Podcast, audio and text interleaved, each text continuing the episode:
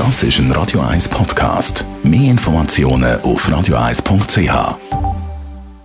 Gesundheit und Wissenschaft auf Radio 1.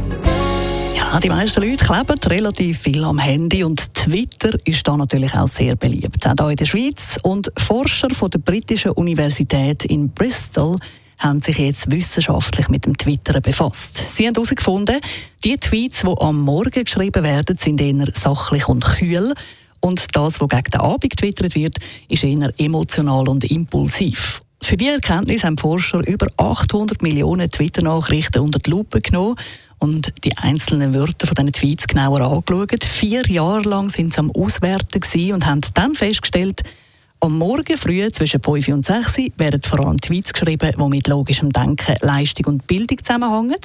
Und am Abend oder auch in der Nacht ändert sich dann eben der Sprachstil und es wird viel emotionaler und impulsiver, häufig auch sozialer.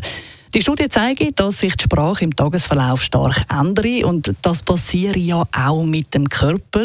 Der ist auch nicht immer genau gleich. Da gibt es auch im Laufe des Tages Unterschiede, zum Beispiel im Stoffwechsel oder im Hormonhaushalt.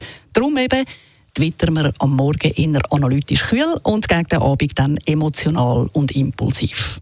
Außer Donald Trump. Aber bei dem ist ja sowieso alles ein bisschen anders.